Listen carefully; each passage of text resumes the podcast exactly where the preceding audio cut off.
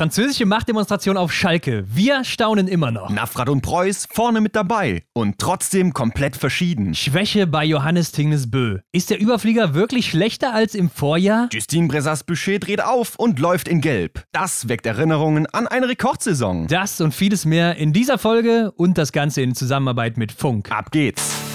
Biathlon. News, Fakten, Analysen und die Stars der Szene. Die Extrarunde mit Ron und Hendrik. Herzlich willkommen zu einer neuen Extra-Runde, Hendrik. Wir sind zurück am Montag und im neuen Jahr. Yes, gut reingekommen, alles bestens und die neue Extra-Runde steht bereit. Besseren Start kann man sich natürlich nicht vorstellen ins neue Jahr. Und diese Folge ist auch ordentlich vollgepackt. Wir haben immer noch das Biathlon auf Schalke zu besprechen. Es gibt Gewinner und Verlierer des ersten Trimesters. Aber warum ist das so? Das gucken wir uns mal genauer an heute. Das zweite Trimester steht vor der Tür. Wer dreht jetzt vielleicht so richtig auf? Mhm. Und mit dem Januar, Hendrik, in dem wir uns jetzt schon befinden, ist auch Deutschland-Time angesagt im Biathlon. Oberhof und Ruppolding stehen auf dem Plan. Und fast daneben ist ja schon Antolz mit einer traumhaften Kulisse. Also immer ein ganz besonderer Monat, bevor es dann zur WM geht. Und Leute, ihr habt uns wieder Sprachnachrichten geschickt. Die werden wir natürlich auch hier mit einbauen. Also, seid gespannt. Ich würde sagen, wir legen direkt los. Yes, und wir fangen an mit einem Jubiläum. Auf die Runde.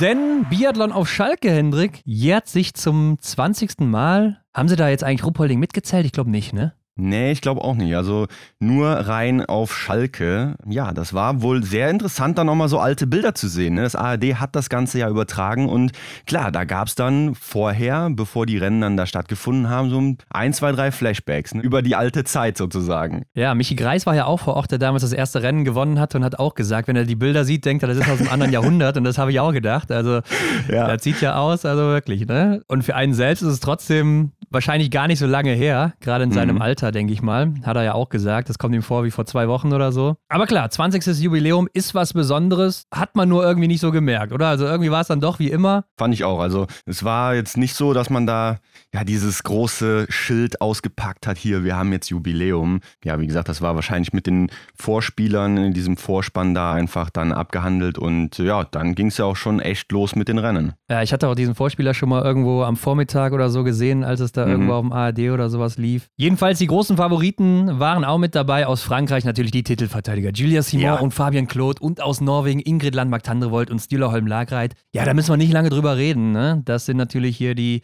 Top-Biathleten und Biathletinnen der Welt. Aber auch dahinter so kleine Underdogs für mich. Ne? Die deutschen Teams gut besetzt. Ja, Schweiz, Österreich, auch Teams, die man nicht vergessen darf, so auf dem Papier. genau, wenn wir über das Papier sprechen, dann war das eigentlich ein echt gutes Aufgebot, was einem da geboten wurde. Ne? Auch wenn ich die Tschechen da anschaue, ne? Maketa Davidova und Michael Kritschmer, das sind eigentlich auch Kandidaten, die da schon echt gut waren. Also richtig gute Teams am Start. Vielleicht hatte das ein bisschen was mit dem 20. Jubiläum zu tun. Ich weiß es nicht.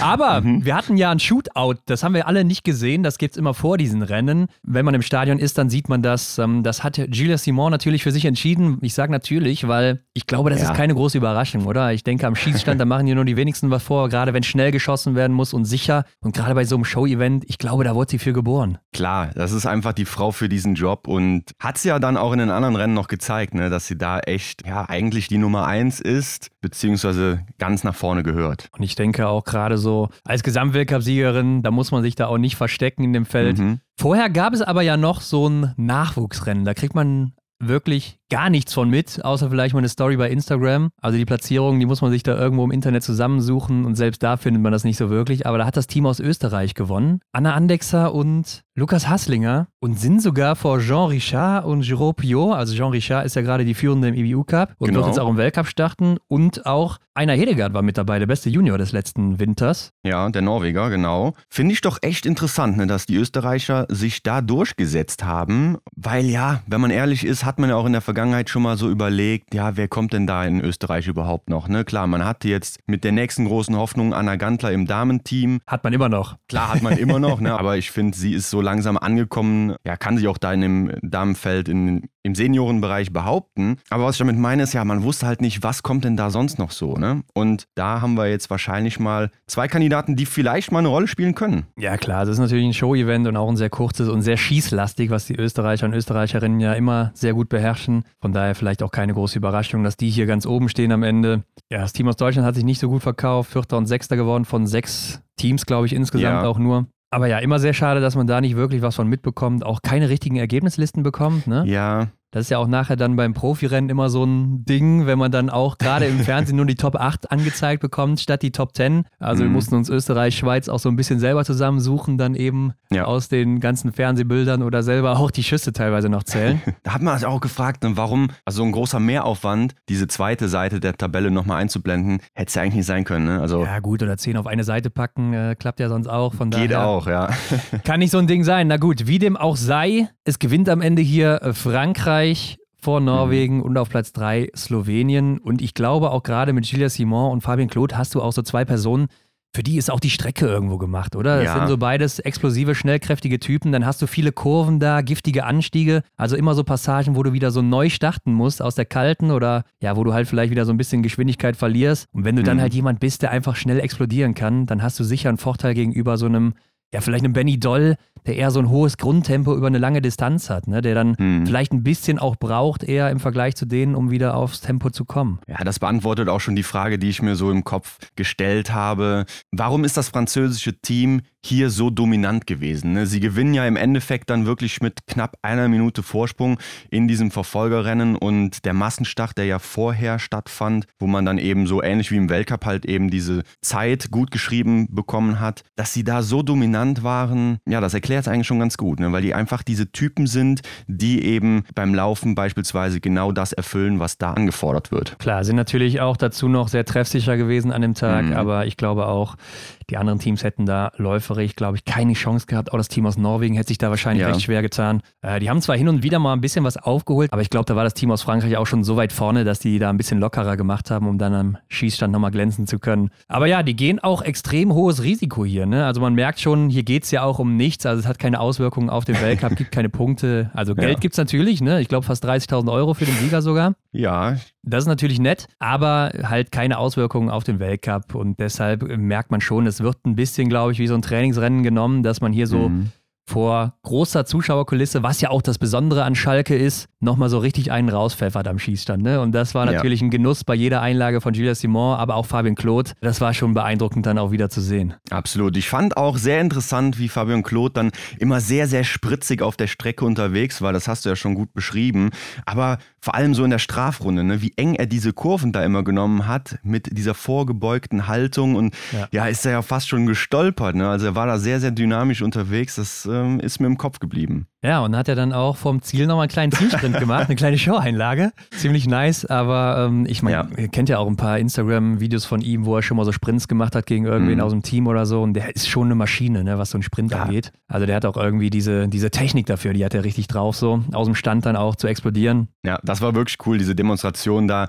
Ich meine, klar, man hat äh, drüber geschmunzelt, ne, war eine gute Show-Einlage, hätte man im, im Rennen natürlich niemals gemacht, so im offiziellen Weltcup-Geschehen. Aber ja, es war wirklich eine Bereicherung dann. Fand ich gut, dass er das gemacht hat, hat mich unterhalten. Ja, und die Fans anscheinend auch, man hat es zumindest so gehört. Mhm. Im ersten Rennen, das ist ja immer noch mal dieser Massenstart, bevor es dann ins zweite geht, wo du schon gesagt hast, ne? da wird dann in den Abständen gestartet, kommen wir gleich nochmal kurz zu. Ist mir auf jeden Fall aufgefallen, dass Stühlerholm Lagreit sehr unsicher gewirkt hat, also viele Fehler geschossen und ich fand auch so von der Körpersprache hat man gemerkt, er hat sich nicht so wohl gefühlt im ersten Rennen. Im zweiten dreht er das aber komplett um, ne? also da ist er glaube ich komplett fehlerfrei geblieben, kein Fehler mehr geschossen und das war so der alte Stürler.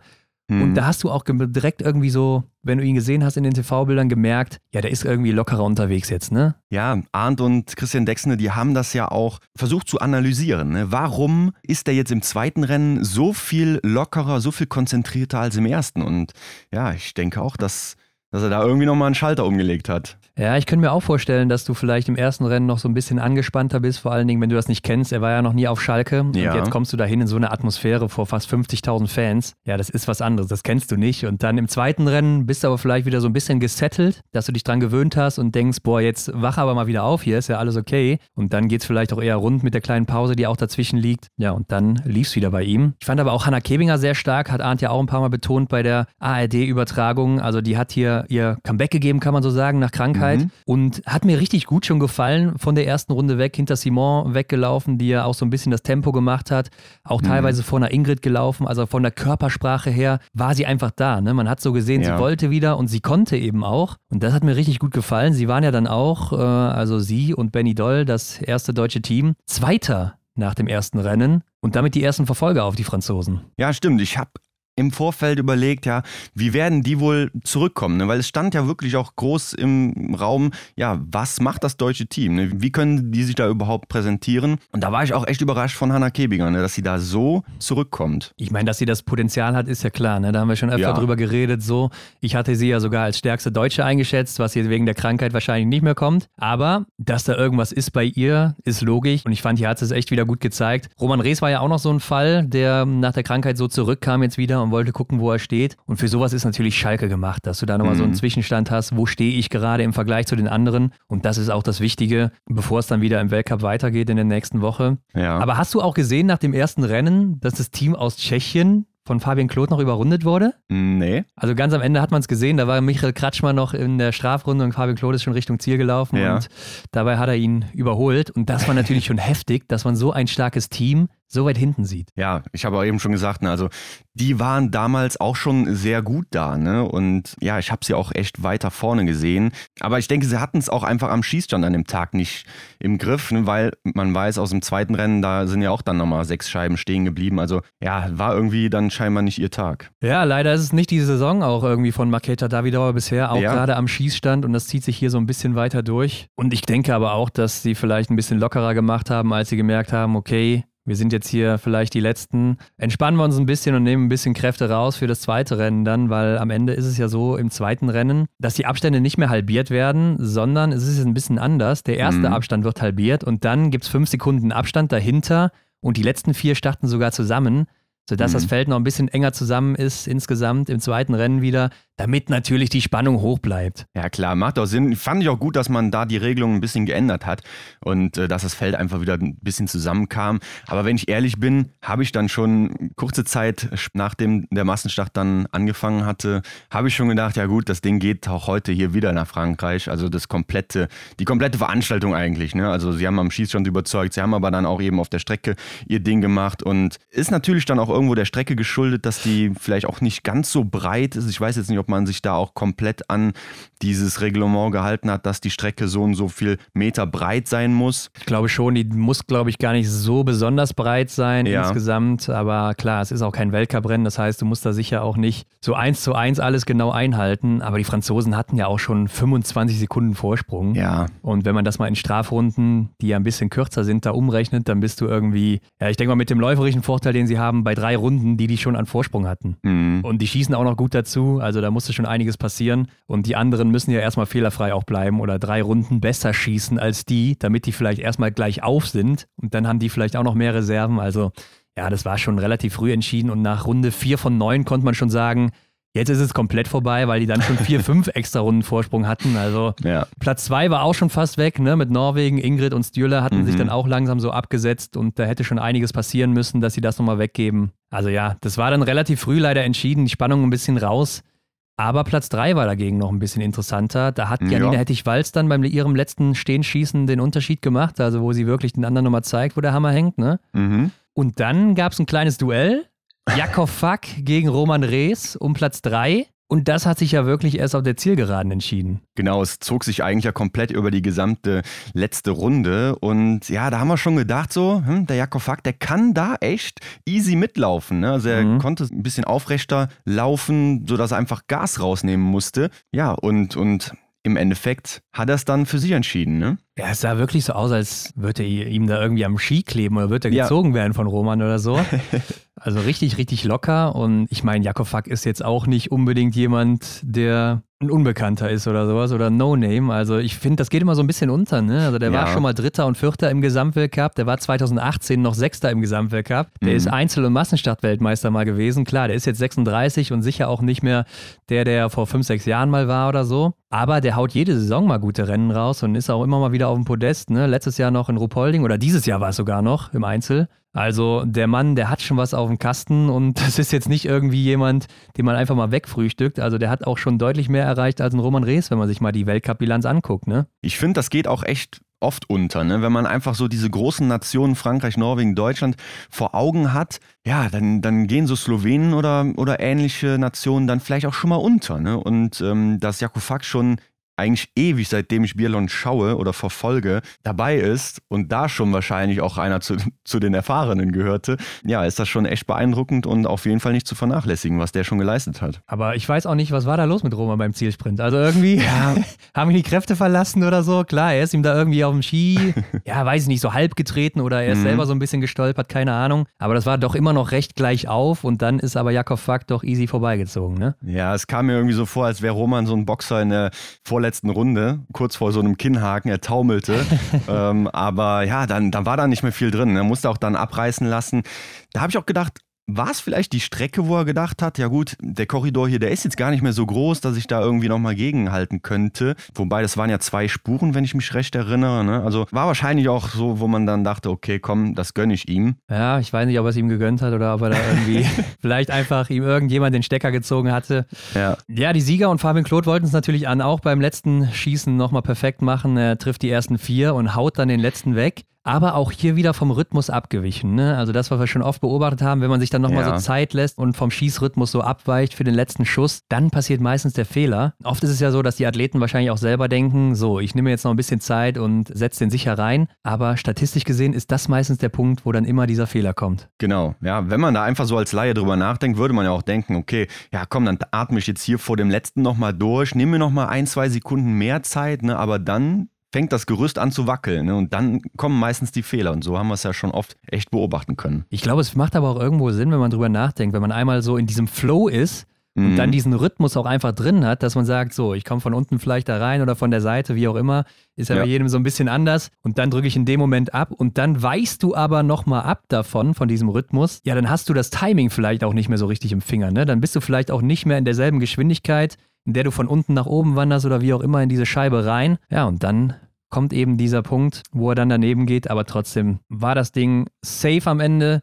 Arndt hat es ja teilweise so ein bisschen als wieder mit Glück beschrieben, dann während der Übertragung, aber da habe ich mir doch gedacht, wenn es immer Glück ist, ist es ja irgendwo auch Können, ne? Also irgendwo ja. ist doch dann was dran. Doch, denke ich auch. Also irgendwie haben die Franzosen einfach abgeliefert, muss man, muss man ihnen hoch anrechnen. Letzter Platz für Österreich, was ich sehr überraschend fand. Also sie haben, ja. glaube ich, 2021 in Ruppolding mal diese World Team Challenge gewonnen im Corona-Jahr, als das dann eben nicht auf Schalke war. Ne? Genau dieses Team, Felix Leitner und Lisa Hauser. Und irgendwie auch so ein Bild, was sich schon durch die gesamte Saison zieht, dass die beiden nicht so in Schwung kommen. Gerade Lisa Hauser natürlich krass unter ihren Erwartungen bisher. Absolut. Es wurde ja auch im Fernsehen gesagt, Lisa Hauser ist eigentlich auch eine Athletin, die kommt in diesem Format gut zurecht. Single Mix Staffel wurde angesprochen, ne, da war sie schon erfolgreich, auch zusammen mit Simon Eder oder dann eben bei der WM auch ne, mit David Kummerz. Aber ja, sie kommt einfach nicht in Fahrt in dieser Saison und ja, hat dann auch leider hier gezeigt, dass die Weihnachtspause ja irgendwie nicht so viel geholfen hat. Und damit sind wir ja schon beim nächsten Punkt. Was bedeutet denn eigentlich dieses Event auf Schalke jetzt so wirklich für die mhm. Athleten und Athletinnen? Und ich glaube, im Großen und Ganzen könnte man sagen, nicht viel. Ja. also natürlich, es ist irgendwo ein ganz anderes Rennen, das hört man ja auch immer wieder, oder auch eine Art Training, aber eben durch diese Atmosphäre vielleicht dann besonders gerade am Schießen. Also ich glaube, dieser Schießaspekt ist sicher interessant, unter diesem großen Druck dann in so einer vollen Halle wirklich das nochmal trainieren zu können, bevor es dann weitergeht im Weltcup. Oder natürlich jetzt für Hanna Kebinger, Roman Rees, um nochmal Selbstvertrauen zu tanken mhm. oder einfach die Gewissheit zu haben, dass man wieder dabei ist. Aber dann jetzt bei diesem österreichischen Team vielleicht auch das Gegenteilige, dass man dann weiter, ja, diese, diese Talfahrt so im Hinterkopf mitschleppt und jetzt hat es wieder nicht so geklappt. Also das baut sicher nicht auf für die weiteren Rennen, oder? Ja, diese Negativspirale, ne, die setzt sich fort und könnte ich mir auch vorstellen, dass man ja vielleicht gehofft hat, so jetzt im Prinzip so diesen Reset-Knopf nochmal zu drücken, Weihnachten mitzunehmen und dann ja auf Biathlon auf Schalke eben dann nochmal neu anzufangen irgendwo, die Saison vielleicht nochmal für sich neu zu starten, aber wenn es dann wieder so weitergeht, ja, das ist schon doch schon demotivierend auch irgendwo. Ne? Aber klar, ich denke mal, die Motivation bei denen ist auch hoch, aber die wollen natürlich dahin, wo sie waren. Stelle ich mir auch schwierig vor, gerade vom Kopf her. Ja, ich denke, du brauchst einfach diesen mentalen Flow, dass du weißt, es läuft. Ja. Und wenn dann wieder so ein Rennen ist, wo es dann nicht lief, auch wenn es halt nur so eine Showveranstaltung ist, wo man sagt, ja, geht ja eh um nichts, aber trotzdem schleppst du das doch mit im Hinterkopf. Ja, ansonsten ARD hat übertragen, ne? War ein ziemlich nicer Opener, fand ich, wo sie da ins Stadion mhm. rein sind. Ich glaube ja auch, dass die Leute im Stadion Michael Antwerpes und Arndt Pfeiffer hören konnten. Ja, ja, mhm. das glaube ich auch. Weil normalerweise hört man eigentlich nur den Stadionsprecher und jetzt bei einem Weltcuprennen oder so hört man nicht die ARD zum Beispiel dann im Biathlonstadion. Mhm. Aber hier war es ja wirklich so, dass sie von draußen reingegangen sind in die Halle mhm. und dann die Leute so ein bisschen angefeuert haben und dann ging es da wirklich rund mit dieser Atmosphäre. Da konnte man schon so ein bisschen spüren, was da abgeht. Aber live sicher nochmal eine ganz andere Nummer. Das haben uns auch ein paar geschrieben, die vor Ort waren, dass das wohl eine ganz besondere Atmosphäre auch war. Und gerade wenn dann äh, Jakob Fack oder Roman Rees da gegeneinander sprinten, da geht natürlich das Stadion ab. Das kann man sich ja, vorstellen. Das ist, äh, glaube ich, selbsterklärend, was dann los ist. Ne? Gerade wenn dann ein Deutscher dann damit noch vorne bei ist. Aber ja, ich denke auch, also Michael Antwerpes, der hat ja auch zwischenzeitlich das Publikum auch direkt angesprochen. Also von daher wird er da auch zu hören gewesen sein und äh, macht ja auch nur Sinn, ne? dass man dann eben diesen Input, den man da fürs Fernsehen gibt, dass der dann auch da für alle Leute zu hören ist. Aber wäre auch mal interessant zu wissen, wie das für Arndt war, vor so vielen Menschen dann plötzlich, weil ich glaube, er ist es ja nicht so ja. gewöhnt wie jetzt so ein Michael Antwerpes, vor mhm. so vielen Menschen dann auf einmal zu stehen und zu sprechen. Das ist, glaube ich, sicher ja. auch ein kleiner Spannungsmoment. Aber vielleicht ist er auch mittlerweile so routiniert, dass er das einfach so wegnickt. Ich fand den Kabineneinblick ganz cool. Gab es ja am Anfang, wo sie mal in die Umkleide gegangen sind, ja. zu Benny Doll und so weiter, wo man dann gesehen hat, sitzt neben Stühler Holmler Greit, haben sich wohl gerade unterhalten. Aber ist natürlich auch sicher im Weltcup ein bisschen anders, weil das eben da kein Fußballstadion ist. Also ich könnte mir vorstellen, in Oberhof oder sonst wo sieht das ein bisschen anders aus. Ja, fand ich aber auch mal cool, dass man da nochmal gesagt hat, komm, wir gehen den mal besuchen. Klar, Benny, wie er immer ist, ne, ziemlich locker drauf und ähm, hat dann da ein paar Fragen beantwortet. Fand ich auch cool, also es war eine Bereicherung wieder auch für die ganze Übertragung. Und was ich auch interessant fand, der Beitrag für beziehungsweise von Ole Einer Björndalen, was diese Veranstaltung überhaupt dann so für einen Athleten sein kann, was oder wie man davon profitieren kann, hat er ja dann auch gut geschildert, ne, dass es ein Riesending war für ihn und er da immer wieder versucht hat, von zu profitieren und ja, ist ihm ja auch irgendwo gelungen. Ne? Ja, ganz klar, ihm ist alles gelungen, aber er hat ja sogar gesagt, das war für ihn nervenaufreibender als Olympia. Ne? Also er war da nervöser als bei Olympia. Kann ich mir gar nicht vorstellen, aber ja irgendwie verrückt. Ja, ich kann mir vorstellen, dass du vielleicht einfach in einem Weltcup-Stadion diese Fans besser ausblenden kannst, wenn die hinter dir sind. Und in so einem Fußballstadion sind die einfach um dich herum. Mhm. Dann so viele bis ganz oben. Ja, das ist sicher schon etwas anderes. Ich fand aber auch diese, oder generell auch in den letzten Wochen schon, dass diese ARD-Übertragung so ein bisschen ja, ja, so ein paar TikTok-Vibes versprüht, oder? Mittlerweile. Also ist ein bisschen peppiger so, geworden. Ja, was heißt peppiger, aber Ich fand irgendwie, da, da war wohl ein Meeting und da haben sie gesagt, wir müssen hier nochmal frischen Wind reinbringen. Also mhm. irgendwie wird das so zu so einer wandelnden Meme-Page, habe ich so langsam das Gefühl. Okay. Ja, ich fand generell, ich weiß jetzt nicht, ob es an einem Gespräch lag oder, oder auch nicht, aber vielleicht lag es auch nur an Biathlon auf Schalke. Also, dass man gesagt hat, so, wir sind jetzt mal weg vom Weltcup, von diesem seriösen vielleicht, ne? dennoch professionell, keine Frage, aber äh, dass man da einfach ein bisschen peppiger unterwegs war, einfach ein bisschen, ja, so zwischen den Jahren, wie man so schön sagt, einfach mal. Peppiger. Ähm, einfach mal, ja, Biathlon von vielleicht einer anderen Perspektive betrachtet, aber ja, mir hat es jetzt nicht weniger gut gefallen. Das habe ich ja natürlich auch nicht gesagt, ne? Ich habe gesagt, da war nein, vielleicht ein Meeting, da haben sie gesagt, Leute, wir müssen jünger werden hier für unsere Zielgruppe und das vielleicht ja. auch ein bisschen mehr ausstrahlen, ein bisschen mehr Emotion muss gezeigt werden. Wobei, das ist ja bei Christian Dexner eigentlich auch immer an der Tagesordnung. Ja, ich finde schon, es unterscheidet sich doch dann sehr auch von den Übertragungen im letzten Jahr bisher. Mhm. Aber was natürlich auch immer ein großes Thema ist beim Biathlon auf Schalke, das Klima, ne? beziehungsweise den Schnee, ja. den man da herantransportieren muss. 100 LKWs sind da gefahren oder 100 LKW-Ladungen besser gesagt. Mhm. Von der Skihalle Neuss ist jetzt nicht ganz so weit weg, dann nach Gelsenkirchen zur Arena auf Schalke und gerade natürlich dann von Klimaaktivisten. Ob das denn auch dann am Ende so sein muss, gerade in der heutigen Zeit noch? Ja, es wurde ja auch beschrieben von Christian Dexner und Arndt Pfeiffer, dass man ja diesen Schnee dann auch mit erneuerbarer Energie produziert, dass man das so ressourcenfreundlich wie möglich gestaltet, was ja auch erstmal ganz gut ist. Ne? Aber die Frage ist ja immer noch, lohnt es sich dann dennoch, diesen ganzen Aufwand zu betreiben? Ja klar, man kann das natürlich sagen, wir machen dies und das und jenes. Am Ende wird es aber gemacht, weil diese Veranstaltung gemacht wird. Und wenn man es mhm. nicht macht, dann fällt es eben weg. Und sicher wäre es einfacher, sowas in ja, einem anderen Ort dann zu machen, wo schon Schnee vorhanden ist. Jetzt sagt der mhm. DSV, beziehungsweise Stefan Schwarzbach ist ja der Leiter Kommunikation unter anderem beim DSV, dass das Unsinn wäre, weil dann die Leute zum Beispiel, die sonst eine längere Anreise haben, jetzt nicht so eine lange Anreise haben, weil das dann vielleicht im Westen ist, wo die sonst nicht so hinkommen zum Biathlon. Und allein das würde sich schon positiv in der Bilanz niederschlagen. Ja, finde ich jetzt schwierig zu quantifizieren, um da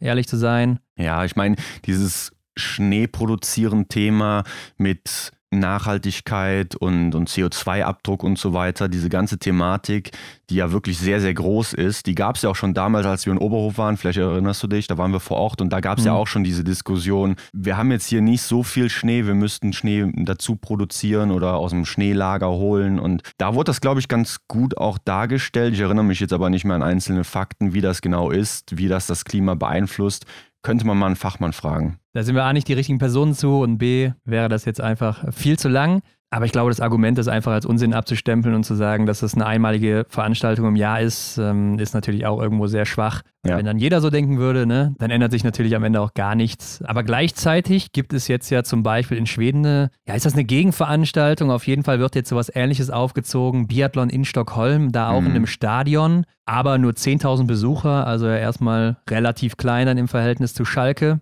Mhm. Aber auch hier so eine Single-Mix mit acht Teams dann am Ende. Da sind bisher bekannt Hanna Oeberg und Samuelsson. Da kommt noch ein zweites schwedisches Team dazu. Dann hast du aus Frankreich Bresas Boucher, Emilien Jacquelin. Da hast du aus Deutschland Navrat und Weidel. Und aus Österreich Lisa Hauser und Simon Eder. Das Ganze wird am 26. Februar stattfinden, direkt nach der WM, beziehungsweise ja. auch vor dem Weltcup-Start dann in Oslo. Also sehr eng getaktet erstmal. Und die wollen natürlich jetzt auch diesen Biathlon mehr in den Mainstream reinbringen, zu den Leuten bringen, nach Stockholm, halt die Hauptstadt in Schweden, ganz klar. Mhm. Aber irgendwie mit 10.000 Besuchern ja von der Atmosphäre her überhaupt nicht zu vergleichen mit einem Biathlon auf Schalke oder wahrscheinlich auch nicht mit Oberhof oder Ruppolding oder sonst was. Also was das angeht, kann man es nicht so ganz nachvollziehen, aber die haben sicher auch kein Schneeproblem, ne?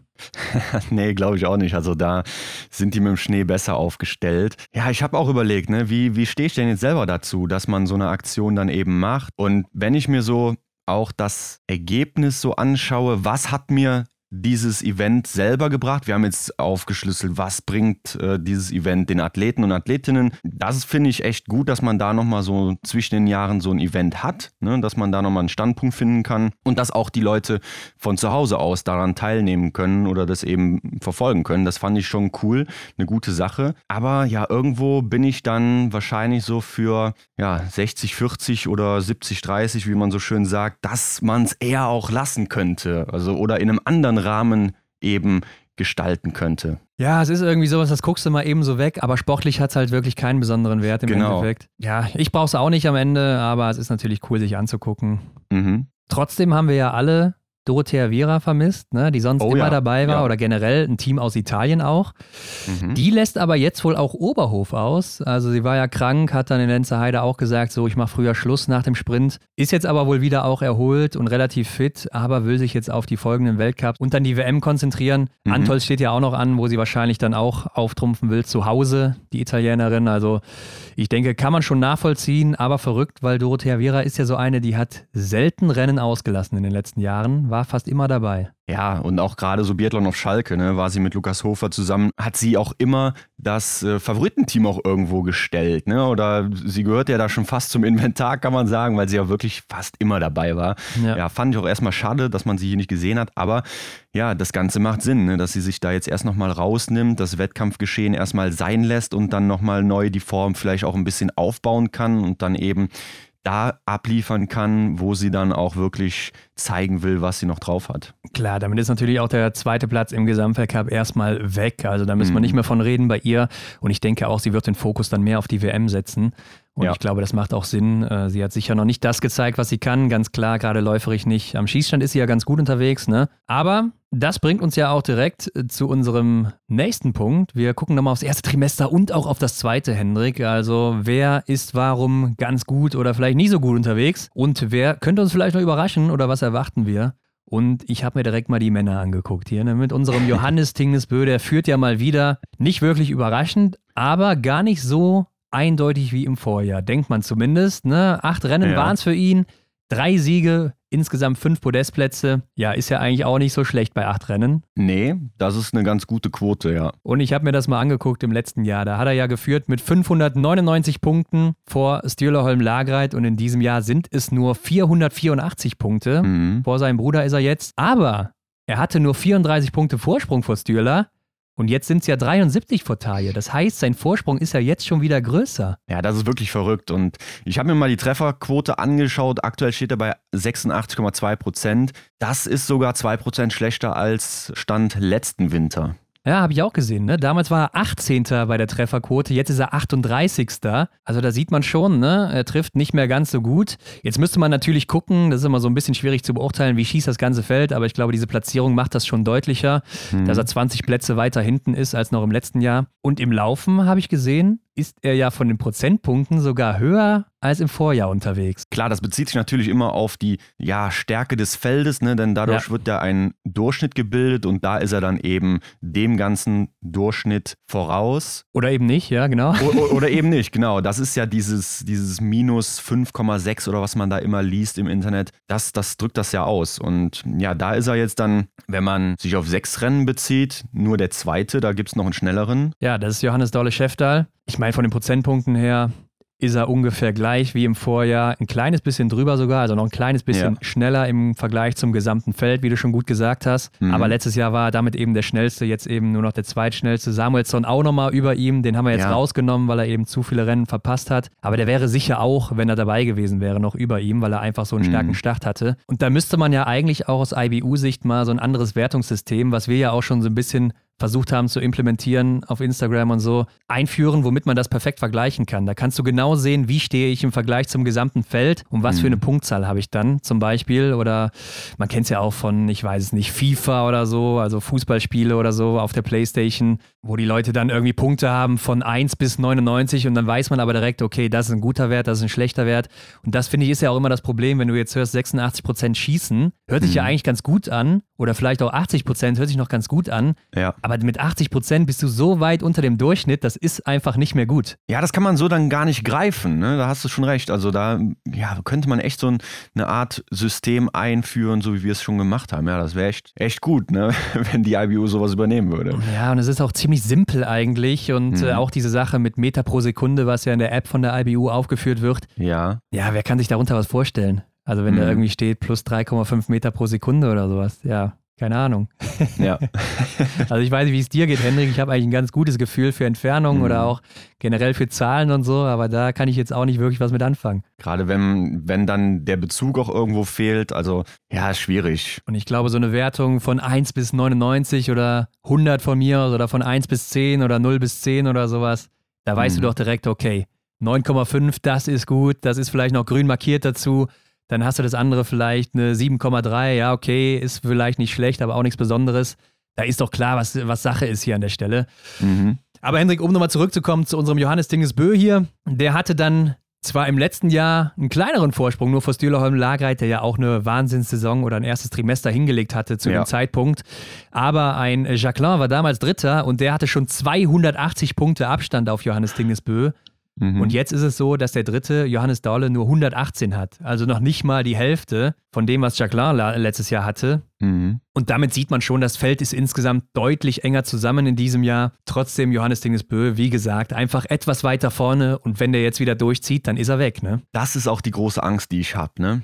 Denn man möchte natürlich den Gesamtweltcup so spannend haben wie möglich und das dann auch so lang wie möglich natürlich, ne? Weil wenn es äh, zwei Wochen vor Ende schon entschieden ist, naja gut, dann hat Johannes wahrscheinlich einen geilen Winter gehabt, aber wir als Zuschauende, da, da wünscht man sich natürlich Spannung bis zum letzten Rennen und da habe ich auch ein bisschen Angst vor, ne? dass der jetzt zündet und dann eben wieder einen Alleingang macht. Aber ich meine, die Teamkollegen von ihm, also eigentlich das gesamte norwegische Team, ist ja da oben weit vertreten und die Abstände sind gar nicht so groß. Also ja, man kann nur hoffen, dass so aus, aus Zuschauersicht, dass da einfach jetzt noch nicht so viel gezündet wird aus seiner Sicht. Ja, ich meine, das Gute daran ist einfach, dass sobald er einen Ausrutscher hat, direkt mehrere bereitstehen, die oben reinrutschen könnten ja. und ihm da Konkurrenz bieten. Aber ja, dazu muss dieser Ausrutscher erstmal kommen. Gucken wir mal auf unsere Deutschen. Wir haben hier Philipp Navrat auf der 6 im Gesamtweltcup, also starke Platzierung. Mhm. Ich habe aber gesehen, er ist aktuell ja der schlechteste deutsche Schütze mit 80 Prozent. Ah, ja. 80 Prozent auch wirklich kein Wert, der gut ist. Also man kann sich das im Sprint vorstellen, sind zwei Fehler so im Schnitt dann im Sprint. Genau, das knüpft eigentlich an das gut an, was du eben erzählt hast, ähm, dass man sich das nicht so vorstellen kann. Hier im Sprint wird es deutlich, ne? Ja. Ja, aber er hat halt im Sprint einmal alles getroffen, wo er gewonnen hat und einmal nur einen Fehler geschossen.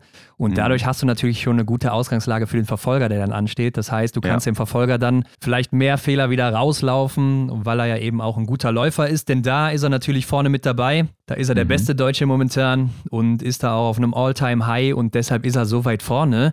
Und ich finde, er überspielt damit so ein bisschen seine anderen Rennen, ne? denn er war ja jetzt ein paar Mal auf dem Podest auch, klar, hat einen Sieg geholt. Aber ansonsten war er ja 29., 34., 22., 18. und 24. Also wirklich keine guten Platzierungen. Ja, da hat er echt äh, gut Vorarbeit geleistet, ähm, beziehungsweise diese großen Highlights, die er da erreicht hat mit den vorderen Plätzen, die tun ihm gut und, und die sorgen dann im Endeffekt auch dafür, dass er noch auf Platz 6 steht. Ja, und da sieht man wieder dieses neue Punktesystem. Wenn du weit vorne bist, dann ja. hast du halt einen größeren Abstand zu den weiter hinten, machst mehr Punkte gut bei diesem neuen Punktesystem, was das ja so ein bisschen bevorzugt, wenn du weiter vorne bist. Ja, und dadurch ist er eben aktuell so weit vorne. Wenn er dann noch ein bisschen Konstanz mit reinbekommt, dann wird es aber deutlich besser und dann kann er vielleicht wirklich noch in diese norwegische Phalanx da vorne reinstoßen. Ansonsten haben wir ja noch äh, Benny Doll vorne mit dabei. Roman Rees war zumindest im letzten Jahr mit dabei. Da war Benny zum Beispiel noch Elfter im Gesamtweltcup nach dem ersten mhm. Trimester. Jetzt ist er Achter, also schon mal ein gutes Zeichen. Am Ende war er dann Vierter. Ja. ja. Wenn er jetzt wieder aufholt. Und Roman Rees war Zwölfter im letzten Jahr ist jetzt natürlich leider durch seine Krankheit 27.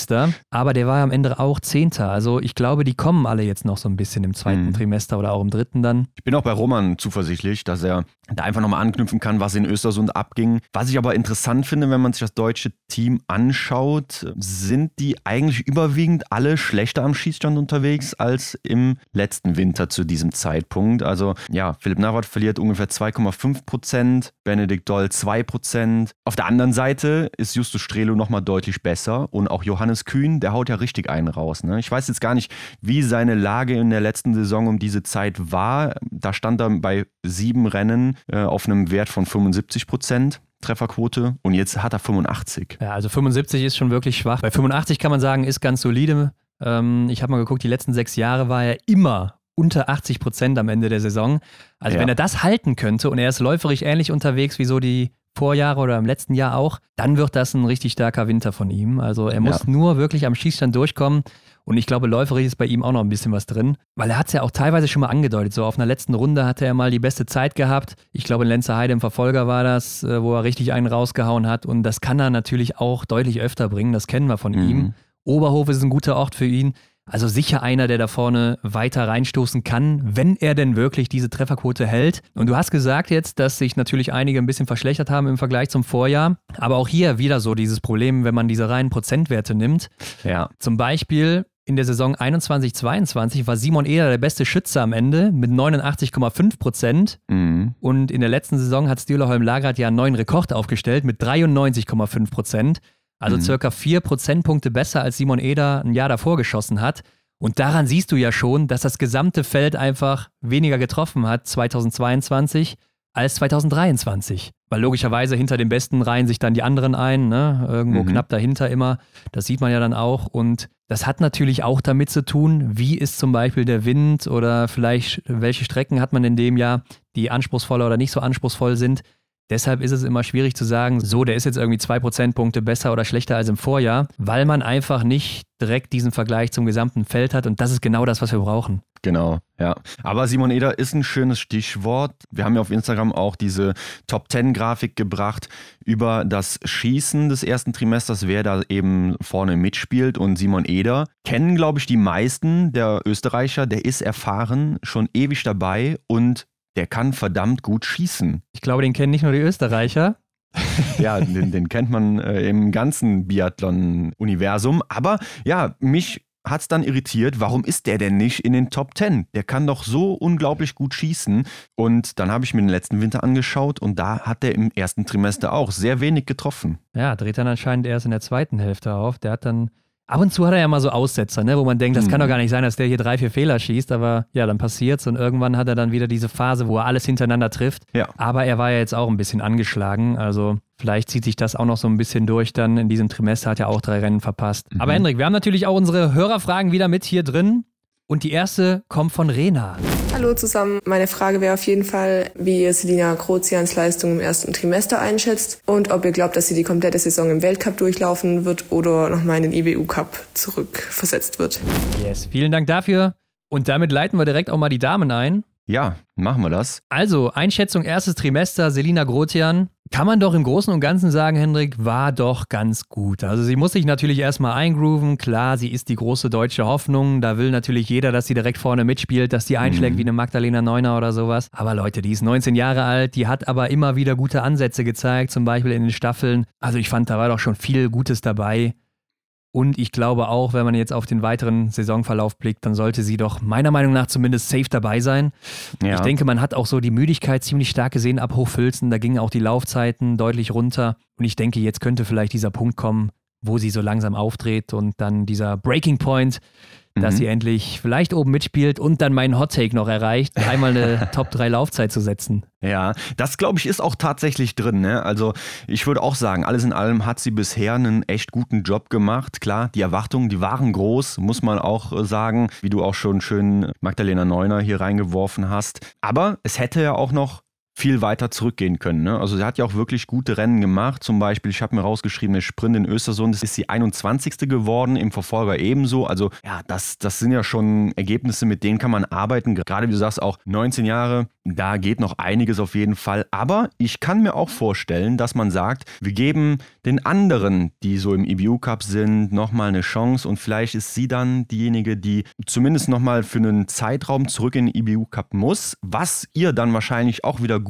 tun würde, weil sie sich da wieder das gute Gefühl holt, ne? dass sie da ein paar Rennen gewinnt und dann wieder mit Rückenwind zum Weltcup dazukommt könnte ich mir vorstellen, wäre eine Alternative oder eine, ein Weg, den man gehen könnte. Und dann ist natürlich auch die Frage, was machen denn auch die Damen, die ihren Platz in Anspruch nehmen könnten. Ne? Ja. Wir haben noch eine Julia Tannheimer beispielsweise im EBU Cup, die ist aber auch noch ein Jahr jünger. Wäre vielleicht sicher mal ein Versuch wert. Aber ja, Juliane Frühwirt, die war auch nicht so begeistert von ihrer Quali bzw. von der Entscheidung und sie hat sicherlich auch Bock auf den Weltcup. Muss man einfach mal schauen, wie die Trainer darauf reagieren. Ja, ich, ich glaube schon, dass sie trotzdem dieses Vertrauen kriegt über den gesamten Winter. Ähm, okay. Und wir wissen natürlich, was sie für ein Potenzial hat, wenn man zum Beispiel auch eine Arne Kleif sieht, wo sie teilweise mhm. schon gelandet ist auf dem Podest und so weiter da weiß man, dass eine Selina auch dieses Zeug hat, wenn sie in Form ist. Und ich ja, bin gespannt, wie es jetzt wird. Aber ich glaube, das wird alles ganz gut werden. Aber bei den Damen ist eine andere ganz vorne, Justine Breisers-Boucher. Die hat sich so seit Hochfilzen gefangen, kann man sagen. Ne? Ich habe mir das angeguckt. Sie war dann dritte achte und dann dreimal erste. Ja. Also gerade das Schießen hat es natürlich dann rumgedreht, weil läuferig macht ihr ja kaum eine was vor. Elvira Oeberg und Anna-Maria Lampic nur, aber auch nicht wirklich groß. Also ihr Problem, weshalb sie vielleicht auch so spät erst aufgedreht hat, war dieser ja doch desaströse Sprint schon in Östersund. Ne, der hat natürlich dann auch Auswirkungen auf den Verfolger, logischerweise. Mhm. Und das macht sie aber natürlich gefährlich. Ne? Diese Spitzen, vor allem eben auch mit diesem neuen Punktesystem. Wenn ja. sie dann immer oder immer wieder aufs Podest läuft, dann, dann sammelt sie so viele Punkte, sodass sie vielleicht da oben gar nicht mehr so richtig wegzubekommen ist, auch wenn sie vielleicht nur zehn Punkte Vorsprung hat vor Ingrid Landmark-Tandrevold. Mhm. Aber gleichzeitig hat sie auch eine gewisse Ruhe gewonnen, die man von ihr noch nicht kannte und gerade auch am Schießstand sehr gut performt. Also bleibt für mich schon eine starke Frau und erinnert so ein bisschen an Tiril Eckhoff 2021, so mhm. mit ihrer Saison, wo sie auch am Anfang so ein bisschen Probleme hatte und dann in Hochfilzen auch langsam reinkam und dann auch zur Seriensiegerin wurde. Und vielleicht sehen wir hier echt dasselbe Bild, dass Justine jetzt so langsam aufdreht und sich tatsächlich dieses gelbe Trikot am Ende sichert. Ja, ich würde mal sagen, das ist noch ein bisschen früh, aber äh, ich habe auch so den Eindruck, dass, dass da was schlummert. Ne? Also ja. ich kann mir auch vorstellen, dass die jetzt aufdreht, dass die jetzt auf dieser Welle weiter surft und ja, einfach so vorne ihr Ding macht, ihre läuferische Stärke immer wieder ausspielen kann, was dann in entscheidenden Momenten eben den Unterschied macht. Und da glaube ich auch, da werden wir noch, noch öfter drüber sprechen in dieser Saison auf jeden Fall. Ja, und wenn man sich dann dagegen mal die amtierende Gesamtweltcup-Siegerin anschaut, Julia Simon, die war letztes Jahr im ersten Trimester die zweitschnellste hinter Elvira Oeberg, wenn man Lampic mal rausnimmt. Und in diesem Jahr ist sie aber nur die siebtschnellste. Mhm. Und da ist der Abstand zu Elvira auch schon deutlicher. Dazu auch die Trefferquote 91 Prozent im Vorjahr. Da war sie die neunte mit und jetzt ist sie nur noch die 40. mit 88 Prozent. Ja. Also 31 Plätze am Schießstand zurückgefallen. Ne? Das heißt, viele andere vor ihr, die besser schießen, dazu eben nicht mehr ganz so schnell. Und das erklärt ja dann schon ziemlich eindeutig, warum sie einfach nicht mehr so weit vorne ist. Mhm. Und letztes Jahr war sie noch Erste mit 76 Punkten vor Elvira Oeberg. Das war schon relativ deutlich dann auch zu der Zeit. Ja, und jetzt ist sie erstmal hinten dran, ne? als Sechste im Gesamtweltcup und dann hat sie auf eine Elvira zum Beispiel ja schon fast 80 Punkte Rückstand. Aber ich glaube, das ist jetzt auch nur noch eine Momentaufnahme. Ich kann mir auch vorstellen, dass sie jetzt so die, diese Aufholjagd startet. Ne? Also ich habe jetzt auch sehr hohe Erwartungen am Schießstand an sie, muss ich auch ehrlich sagen. Also das, was sie ja da jetzt auf Schalke gezaubert hat, wenn sie das im Weltcup nochmal mehr bringen kann, wobei sie ja liegend eher so dieses Problem hat, ne? dafür ist sie stehend im Vergleich zu letzter Saison zu diesem Zeitpunkt besser unterwegs. Ja, stimmt. Also, ja, das kann auch nur noch nach oben gehen eigentlich. Ja, habe ich mir auch gedacht. So jetzt nach Schalke und ich denke auch diese Situation mit Breisers, die settelt sich vielleicht langsam so ja. ein bisschen, ne, dass, sich, dass man sich dran gewöhnt und dann wird das zur Normalität vielleicht sogar. Mhm. Wer weiß. Und dadurch kann sie vielleicht auch wieder freier performen, besser performen. In Lenzerheide hat es schon leicht angedeutet. Die läuferische Form wird vielleicht auch ein bisschen besser. Und man merkt schon, sie will. Ne? Also man merkt das auf der Strecke, ja. jetzt auch auf Schalke. Ich habe es eben schon gesagt, sehr aggressiv immer unterwegs. Ja, und ich denke, das werden wir auch mehr sehen. Genauso aber mhm. eine Lisa Vitozzi, ne? die ist natürlich mhm. am Schießstand aktuell unglaublich stark unterwegs. 94 Prozent und hatte ja diesen einen Ausrutscher in Lenzerheide wieder im Verfolger. Ja. Letztes Jahr 89 Prozent zu dem Zeitpunkt, auch sehr gut, aber naja, 94 Prozent, das ist natürlich Wahnsinn. Läuferig war sie letztes Jahr achte, jetzt zehnte, ist natürlich auch so ein bisschen der Krankheit geschuldet, aber mhm. gut, ist ungefähr gleich und sie hat selber auch geschrieben in Lenzerheide oder nach Lenzerheide, dass die Form nicht so gut ist. Das heißt, sie merkt schon selber, da ist noch ein bisschen was drin bei ihr. Ja. Und ich glaube, das haben wir ja auch gesehen und ich glaube, das werden wir jetzt auch sehen, Hendrik. Also der Januar, da hat sie letztes Jahr in Ruhpolding den Einzel gewonnen, da hat sie 2019 mal den Doppelsieg in Oberhof geholt. Also eigentlich ihr Monat. Und das Verrückte ist, sie ist aktuell Vierte im Gesamtweltcup, obwohl sie auch mehr Punkte hat als im letzten Winter zu diesem Zeitpunkt. Mhm. Zeigt natürlich, dass die Dichte insgesamt ein bisschen höher ist oder das Niveau einfach bei den Damen etwas ausgeglichener. Ja, und das ist auch das Highlight eigentlich so für mich ähm, des Winters bisher auch, dass der Gesamtweltcup jetzt so spannend wird bei den Damen. Ne? Das ist auch so eine Überraschung oder so eine Erwartung, die ich habe, so an diese nächste Zeit, die wir jetzt erwarten, dass es einfach im Gesamtweltcup der Damen unglaublich eng wird, dass man viele ja. Wechsel sehen wird. Und da zähle ich auch Lisa Vitozzi zu, ne, dass die da eben auch ganz vorne mitspielt. Ja, wenn man sich dann anguckt, dass eine Elvira Oeberg total underperformt am Schießstand, also 83 Prozent, das ist natürlich ja. ein Wert, den hat sie sonst locker geschlagen. Franzi Preuß, also ich war verblüfft, als ich mir das nochmal angeguckt hatte. Ne? Aktuell Fünfte im Gesamtweltcup, obwohl sie ja zwei Rennen verpasst hat. Ja. Was hat die für Platzierungen hingelegt, Hendrik? Zweite, vierte, mhm. zweite, siebte, vierte, siebte. Also nie ja. schlechter als Platz 7. Und das trotz mhm. Krankheit, trotz Comeback, obwohl sie gar nicht so richtig in Form war. Und klar, sie ist aktuell die beste Schützin mit 95 Prozent. Also da geht fast nichts daneben. Und das ist mit Abstand ihr bestes Jahr am Schießstand. Läuferig immer noch die achte trotz dieser Krankheit. Also ich bin ein bisschen hin und weg, merkst du es, ne? Ja, ja, klar. Aber sicher, läuferig geht da trotzdem noch mehr. Mhm. Gerade wenn sie jetzt mal fit bleibt und so weiter. Also immer noch eine Frau, die vorne angreifen kann. Auf jeden Fall. Und sie ist ja auch schon unter die Top 3 mal gekommen. Ne? Und ich kann mir auch vorstellen, dass da so auch ihr Ziel ist, beziehungsweise ja, in diesen Top 3, ne? nicht, Top 3, nicht Platz 3, sondern in diesen Top 3. Ich glaube, da ist für Franzi dieses Jahr, diese Saison echt viel möglich. Ja, der Sieg muss her, der nächste Sieg muss her. Es gab es einen in Ruppolding damals, vielleicht diesmal wieder, nur leider ist da kein Massenstart, aber ja, der Sieg muss einfach kommen. Platz ja. 8 Vanessa Vogt, auch schon zweimal auf dem Podest. Ich glaube, über das Schießen müssen wir bei ihr nicht reden, ne? das ist unangefochten, einfach perfekt. Können vielleicht ein bisschen schneller sein, ganz klar, aber die Trefferquote also unnachahmlich und läuferig auch unter den Top 13. Wobei sie sicher auch noch ein bisschen von Östersund zehrt, ne? weil sie da eben ja. so überlegen noch war. Äh, ich hoffe, sie kann das jetzt im zweiten Halbjahr wieder so ein bisschen mit reinnehmen.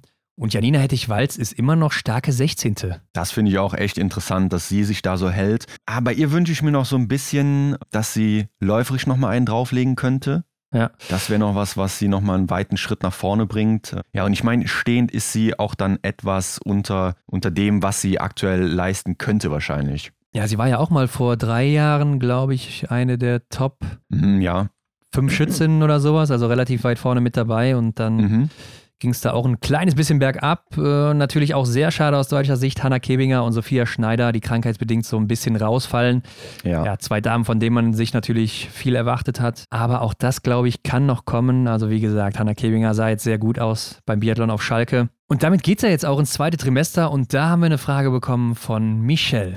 Also habe ich vielleicht zwei eher Mainstream-Fragen rausgeholt. Und zwar einmal, denkt ihr, beziehungsweise was habt ihr für Personen, bei denen ihr denkt, dass sie im zweiten Trimester überraschen können? Und dann als zweites, denkt ihr, die Franzosen kehren zu alter Stärke zurück oder bleibt so, wie es bis jetzt war? Ja, Henrik, dann lass uns doch mal mit der zweiten Frage anfangen. Kommen die Franzosen zurück oder nicht? Ich habe jetzt direkt mal gesehen, die haben im Kader ein bisschen was geändert. Da wurde ein bisschen aufgeräumt. Bei den Damen, ja gut, die Damen, die standen ja eigentlich wahrscheinlich nicht so sehr in Frage. Ich ja. denke, Michelle meinte eher auch die Herren. Da ist ja jetzt Emilien Claude einfach mal für Oberhof nicht mehr dabei. Ne? Das heißt, die lassen hier einen Platz offen ja, das ist ja das Verrückte oder das Schlimme auch für ihn sicherlich, dass der nicht ja. ersetzt wird durch Oscar Lombardo oder sowas, mhm. der ja auch im IBU Cup wirklich ein Schatten seiner selbst ist. Aber der Platz bleibt einfach frei, weil die sagen, der ist nicht Weltcup-tauglich und das, obwohl er Zehnter war im Einzel.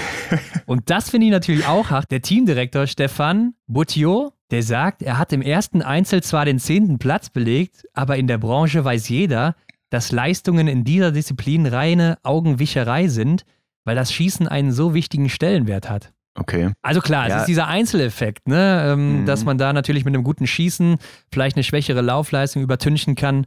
Er hat da 20 Treffer gesetzt und dann bist du logischerweise relativ weit vorne mit dabei äh, weil eben so eine Strafminute schon reinhaut, auch bei den starken Läufern. Aber so eine Aussage, finde ich, also hört sich für mich geschrieben an wie so ein Schlag ins Gesicht. Ich denke jetzt gerade auch, ist das eine erzieherische Maßnahme, wenn ich jetzt so dran denke, was man früher für Konsequenzen vielleicht auch irgendwo mal erlitten hat, ne? Äh, dass man einfach nicht dabei sein darf, das ist doch unfassbar. Ne? Also die Franzosen haben dann lieber ein Ergebnis weniger in der Liste als ein schlechtes Ergebnis. Ja, ist Hausarrest quasi, ne? Wie man es kennt ja. früher. Hausarrest, du bleibst zu Hause auf deinem Ecke. Zimmer.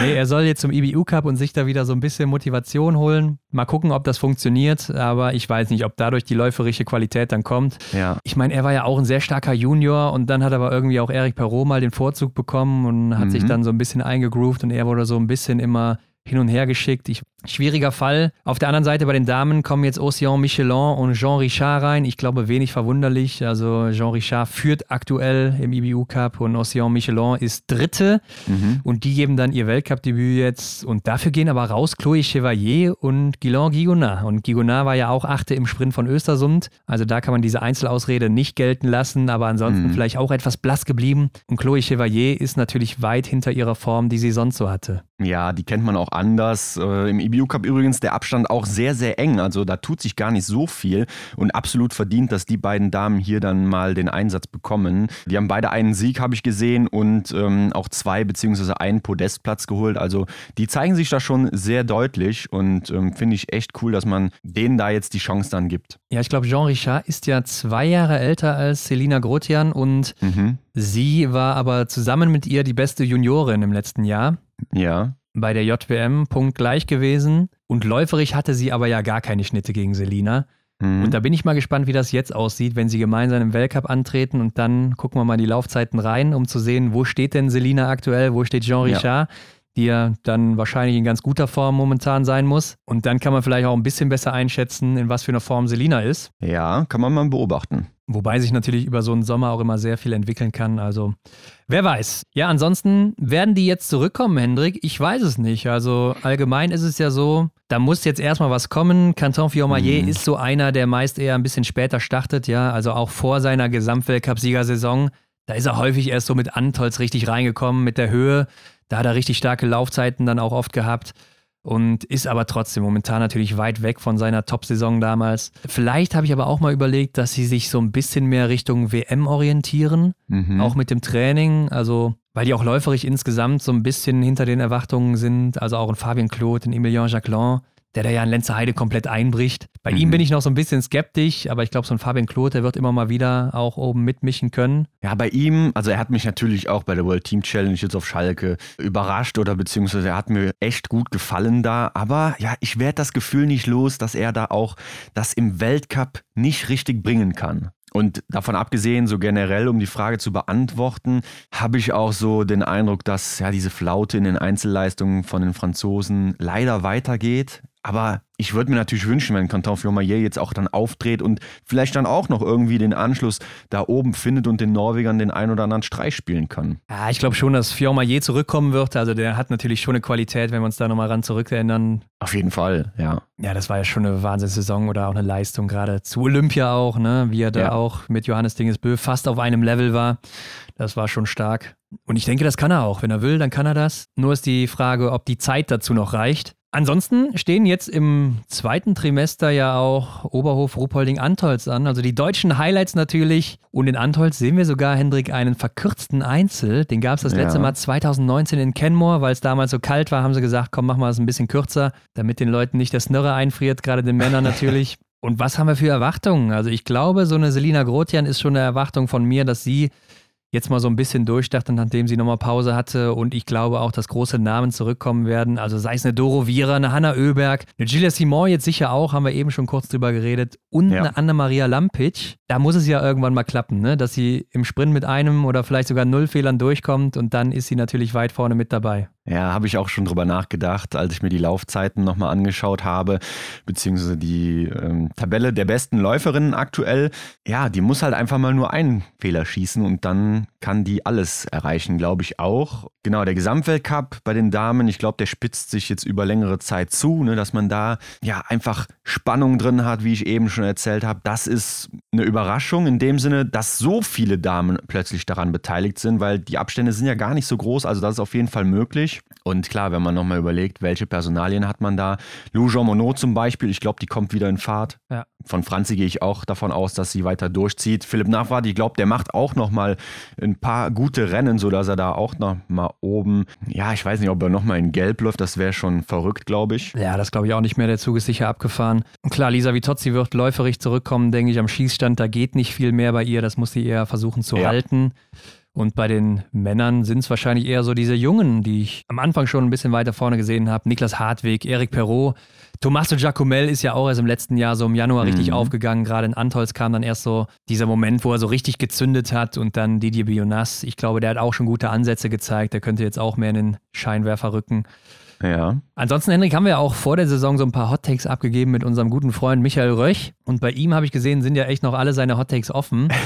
bei mir habe ich einmal gesagt, Johannes Tingesbö, der performt besser als im letzten Winter. Ich glaube, das kann man schon mal streichen jetzt nach dem ersten Trimester. Und du hast gesagt, die Disqualifikation durch Flurverbot wird keine Seltenheit sein. Ja, ich glaube, das äh, ist so ein Thema, das ist ja komplett in den Hintergrund gerückt. Da werden wir wahrscheinlich nicht mehr viel von hören. Ja, irgendwie schon. Also das scheint gar nicht so ein dickes Ding zu sein, wie man auch vorher gedacht hat. Ja, und dann hast du gesagt, Lou Jean Monod wird beste Französin im Gesamtweltcup. Sehe ich mittlerweile auch etwas skeptisch, jetzt wenn man Breisers und auch Simon weiter sieht. Ja. Und Samuelsson wird der stärkste Rivale von Johannes Tingesbö. Ja, ich glaube, der Zug ist auch schon fast abgefahren nach der Krankheit. Habe ich mir auch aufgeschrieben, ne? so als negative Überraschung fürs nächste Trimester. Ja, ich glaube, der hat weiterhin seine Probleme. Ne? Ich glaube, der bringt einfach und knüpft eigentlich auch an das an, was wir eben gesagt haben, dass der mit fünf Rennen mit Abstand der schnellste auf der Strecke war. Ne? Also er hat 6,2 Prozentpunkte über dem Durchschnitt, äh, was ja auch brutal schnell ist und ist damit dann alleiniger Spitzenreiter. Ja, wobei man dazu sagen muss, dass so ein Massenstart so einen Schnitt schon runterreißt. Ne? Also gerade wenn dann Ja, die 30 okay. Besten starten und tendenziell mit jedem weiteren Rennen geht der Schnitt immer so ein bisschen runter meistens. Also auch gerade Ja. Verfolger dann. So ein Sprint ist was, da kannst du immer gut aufbauen oder ein Einzel. Aber Mhm. gerade Massenstartverfolgung, wo dann nur 60 oder 30 Leute starten und das Niveau höher ist, das zieht meistens den Schnitt wieder so ein bisschen runter. Mhm. Also ich glaube, das ist eher gut für ihn, dass er sogar drei Rennen Ja. verpasst hat, was diesen Wert angeht. Ja, stimmt, gut, dass du es sagst, da ist was dran. Aber ja, auf jeden Fall, was ich sagen wollte, ist ja, der Mann, der hat unglaublich viel Power auf dem Ski.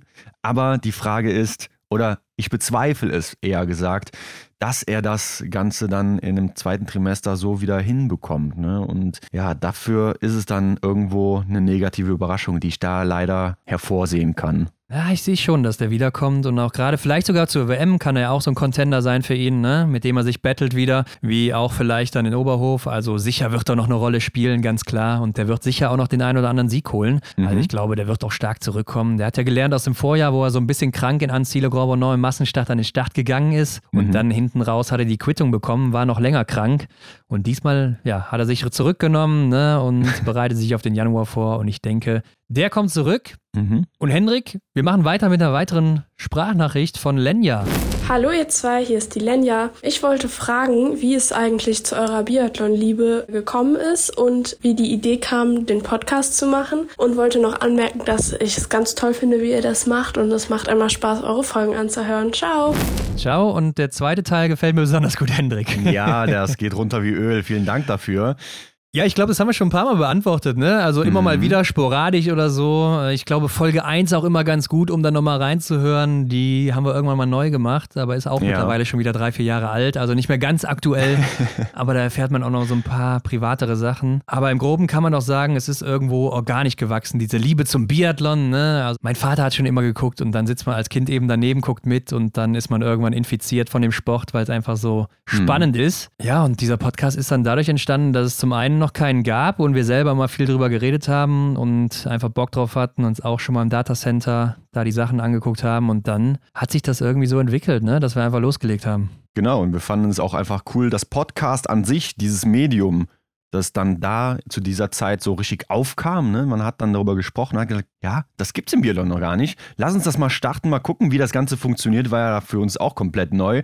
Aber so ist das Ganze dann irgendwie ins Rollen gekommen. Obwohl man damals schon gedacht hat, ist das vielleicht schon zu spät, ne? Aber jetzt so in, Ja, in der stimmt, Rückschau, ja. da könnte man sagen, ja, Ja. so spät war es gar nicht im Vergleich zu vielen anderen. Also wie Mhm. viele Podcasts dann danach noch entstanden sind in anderen Bereichen oder sonst wo. Ja. Äh, Gerade zur, zur Covid-Zeit gab es ja so eine richtige Flut, wo jeder zu Hause war und Zeit hatte. Und das Gute war auch einfach, dass wir so dieses Know-how hatten, weil wir es schon beruflich auch dann nebenbei zumindest erstmal gemacht hatten für andere Personen Ja. und dann halt dieses Know-how einfach schon hatten und direkt wussten, Mhm. wie wir loslegen konnten. Also von daher, ja, ist das so langsam irgendwie gewachsen. Jetzt sind wir hier an dieser Stelle, Hendrik, und jetzt sind wir in Oberhof. Genau. Und hier trennt sich die Spreu vom Weizen. Besonders beim Bergsteig 270 Meter Anstieg. Ja, der vielleicht härteste Anstieg im Weltcup. Und Arne Pfeiffer hat uns ja auch vor der letzten WM, da war er bei uns zu Gast gesagt, vor allem auch diese lange Gerade zum Schießstand, die ist sehr unangenehm, wo der Wind dann vielleicht dann noch entgegengesetzt pfeift und dann auch nochmal sehr schlaucht, obwohl das halt eine Gerade einfach ist. Was man eigentlich denkt, ist relativ locker zu laufen.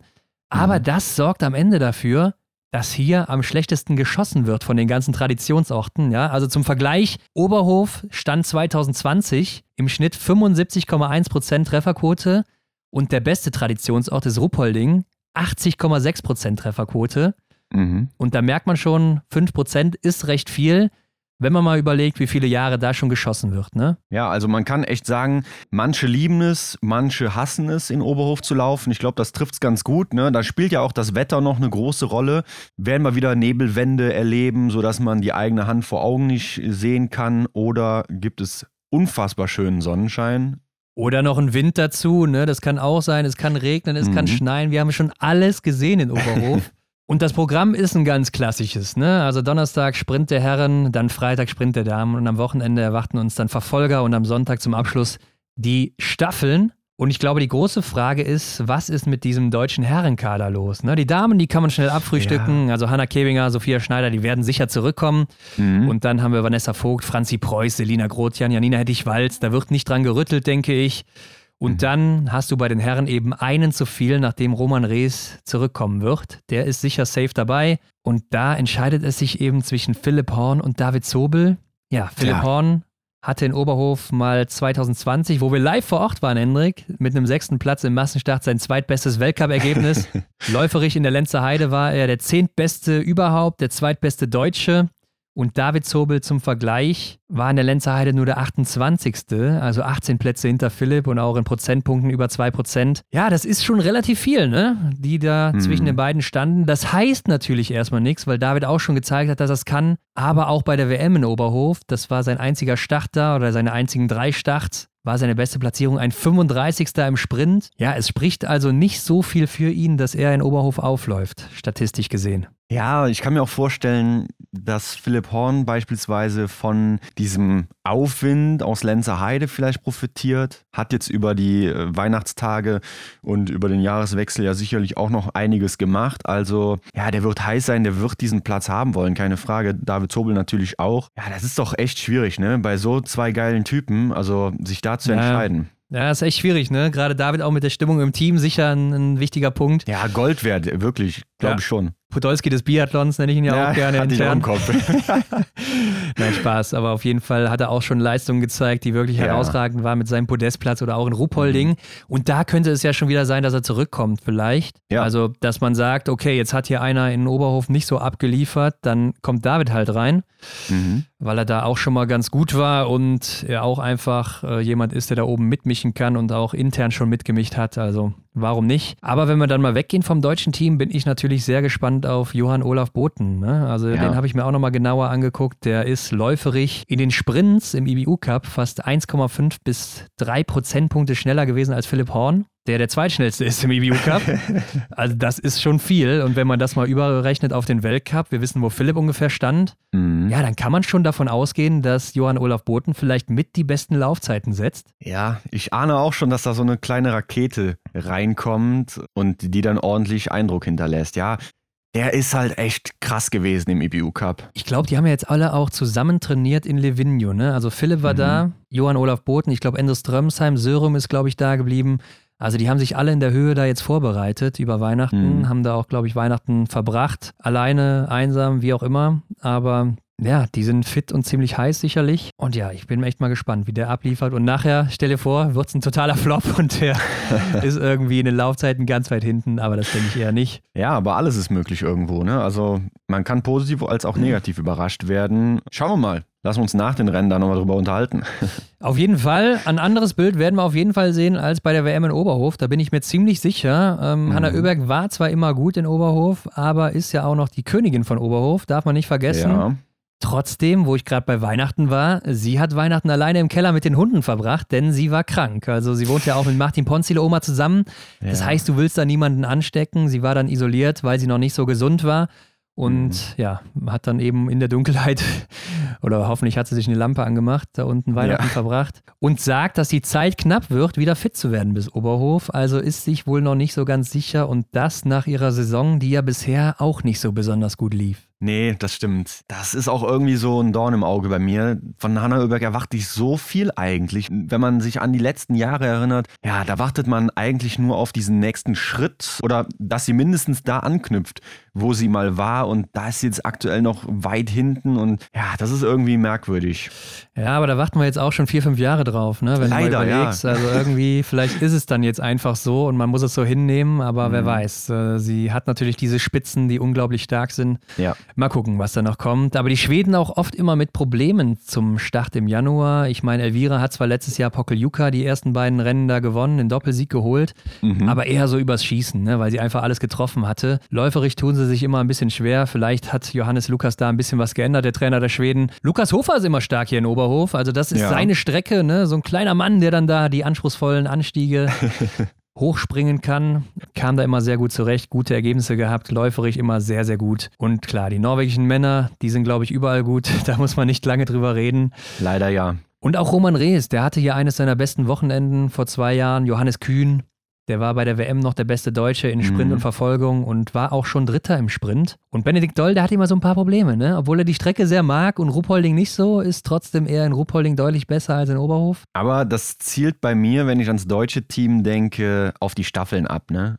Also da erwarte ich mir sehr, sehr viel und da ist, glaube ich, auch sehr, sehr viel drin. Also da ist die Wahrscheinlichkeit, dass man enttäuscht wird, wahrscheinlich eher gering, weil vielleicht geht es ja sogar da schon auf, ne, dass man da wieder auf dem Treppchen steht, beziehungsweise war ja auch schon so, aber dass man da sogar dann mal Frankreich oder Norwegen dann eben schlägt. Ja, da haben die Damen damals ihren Sieg geholt, 2021 mit Franzi Preuß als Schlussläuferin und die mhm. war auch schon ein paar Mal stark in Oberhof. Also ich erinnere mich auch gerne an diesen Massenstart gegen Gila Simon auf der letzten Runde. auch noch ja. nicht so lange her, ist sie Zweite geworden, leider, aber eine Strecke, die ihr sicher auch liegt, was ganz gut ist. Lisa Vitozzi, wie gesagt, den Doppelsieg 2019 hier geholt. Mhm. Also sicher auch eine, die man auf dem Zettel haben muss. Aber insgesamt glaube ich doch, es könnte hier auch so ein bisschen durchmischt werden, weil diese Strecke eben so anspruchsvoll ist und auch der Schießstand so schwierig schwierig ist. Also hier kann immer was passieren. Wir hatten ja auch eben schon mal Sebastian Samuelsson angesprochen. Der hat wohl leider auch schon den Gesamtweltcup fast aufgegeben und sagt, wenn ich jetzt alles gewinne und Johannes Dingesbö immer Zweiter wird, dann ist er trotzdem noch der Gesamtweltcup-Sieger. Und er hat alles getan, um gesund zu bleiben und leider ist er krank geworden und so ist es nun mal. Aber es ist immer noch früh in der Saison und vieles kann passieren. Andere können auch krank werden, Hendrik. Und da hat er doch recht, ne? Das ist es, absolut. Anderen kann das Ganze auch so widerfahren, wie es ihm widerfahren ist. Und von daher kann man da schon auch noch ein bisschen zuversichtlich bleiben. Ich meine, ich war eben ein bisschen negativ eingestellt, dass ich da nicht so dran glaube, dass er eben so seine läuferische Stärke wieder ausspielen kann. Aber wünschen würde ich es mir natürlich schon, ne? weil das bringt ja einfach nur Würze rein und ähm, ich glaube, das kann natürlich jedem so passieren. Ich rechne hier trotzdem mit einem Doppelsieg von Johannes DSB. da bin ich ganz ehrlich. Und es gibt ja noch so einen Rekord, ne? Der schwirrt da noch irgendwo in der Luft. Ja. Hm. Mal gucken, was damit auf sich hat. Bei den Damen bleibt sicher spannend. Das Feld ist so dicht, das habt ihr eben gehört, mhm. Leute. Und wir haben noch eine Sprachnachricht von Alba bekommen. Wer sind für euch die Favoriten für die WM aus Deutschland?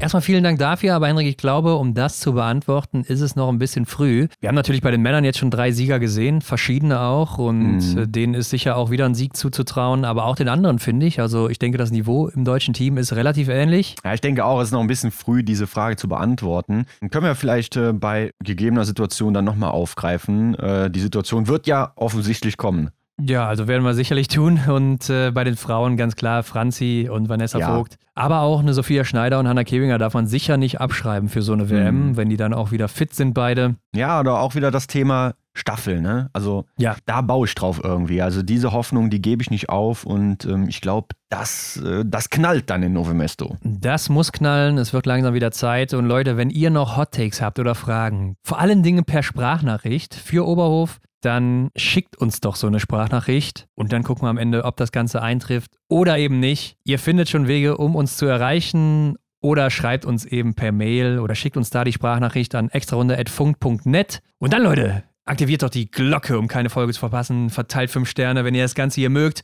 Und teilt das, wenn ihr nicht genug davon bekommt. Und wir sind dann in der nächsten Woche wieder zurück mit den Rennen aus Oberhof. Mhm. Und vielleicht haben wir wieder einen kleinen Gast dabei. Ja, so eine kleine Überraschung zwischendurch, eine kleine Aufmerksamkeit, das tut gut, ne? Und äh, vielleicht machen wir das. Also ich weiß auch nicht, warum ich den Gast jetzt klein genannt habe, aber ja, es, vielleicht haben wir einen Gast dabei, sag ich mal so, oder? Ja. Nicht, dass man mich hier falsch versteht an der Stelle. Oder man an Erik Lesser denkt. Nee, also nee, nee. Alles klar, Leute, macht's gut, bis nächste Woche. In diesem Woche. Sinne. Ciao. Ciao. Das war die Extra-Runde mit Ron und Hendrik für diese Woche. Neue Folgen gibt es jeden Montag, überall, wo es Podcasts gibt.